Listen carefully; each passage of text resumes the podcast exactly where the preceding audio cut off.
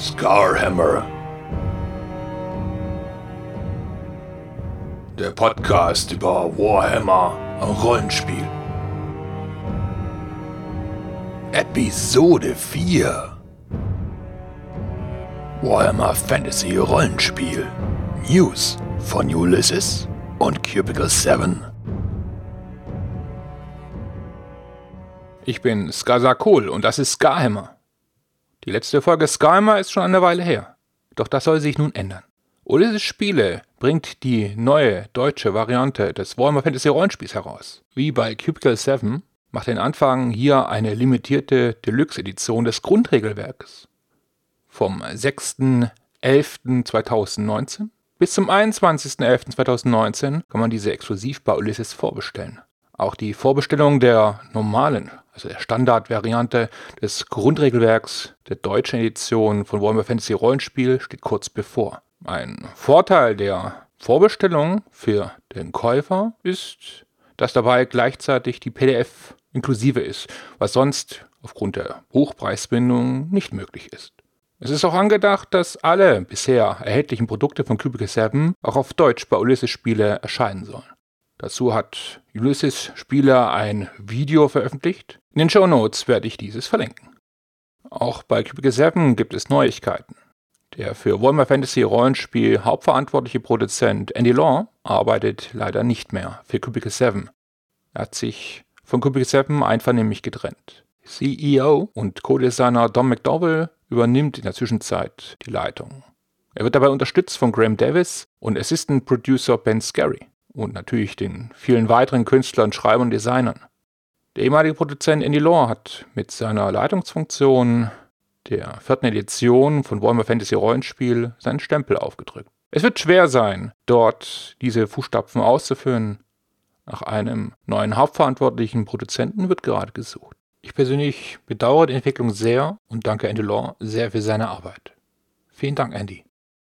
Die lang ersehnte Enemy Within-Kampagne der innere Feind im Director's Cut hat seinen Anfang genommen. Die Vorbestellung für die Limited Edition läuft schon eine Weile. Jetzt hat auch die Standardedition den Vorbestellungsstatus erreicht. Und zeitgleich ist das PDF schon erschienen. Was ist denn im ersten Band von der Enemy Wim-Kampagne mit dem Namen Enemy in the Shadows?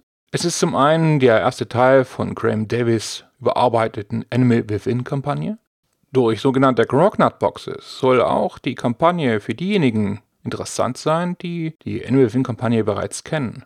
Das sind Ideen, wie man das Abenteuer abwandeln kann und so einen frischen Anstrich verschafft. Ebenso inklusive ist eine komplette Stadtbeschreibung der Stadt Bögenhafen, welche einen wesentlichen Bestandteil dieses ersten Abenteuers ist. Mittlerweile sind auch fünf Kurzabenteuer erschienen, die unter der Reihe Uberstrike Adventures laufen. Uberstrike ist das Setting von der Startbox. Der erste Teil der Uberstrike Adventures heißt If Looks Could Kill, hat 28 Seiten und ist gratis zu bekommen.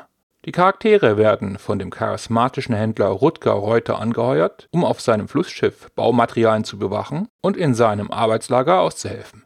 Während der Reise wird das Flussschiff angegriffen und versenkt, sodass der Rest des Weges zu Fuß zurückgelegt werden muss.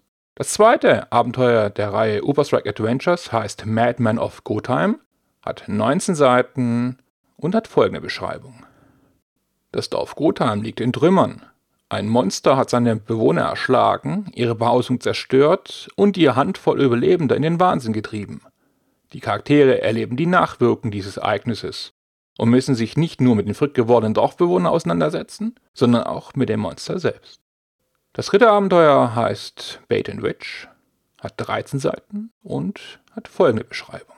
Die Apothekerin Cordelia Wessenling wird von zwei Fremden verfolgt. Sie vermutet, es handelt sich dabei um Hexenjäger, welche von ihr zu einem Hedgewitch namens Alex Grün geführt werden sollen. Die Charaktere sollen die Fremden ablenken, sodass sie Alex warnen kann.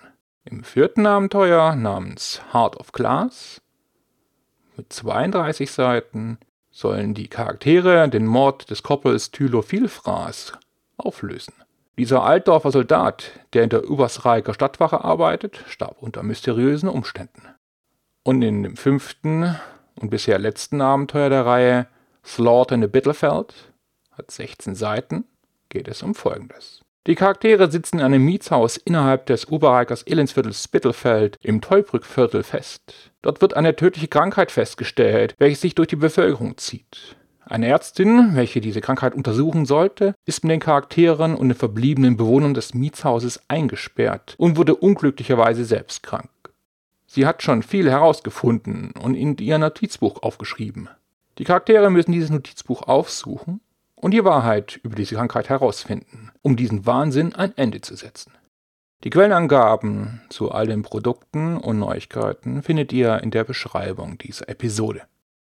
So bleibt mir nicht viel übrig, außer euch den Segen von Manan zu geben. Wir sehen uns auf den Wegen. Auf den Wegen? Ja. Ihr müsst nur aufpassen, dass euch der Hexenjäger Edmann nicht auf die Schliche kommt. Er weiß, was ihr am Schilde führt. So, gebt gut Acht. Bis bald.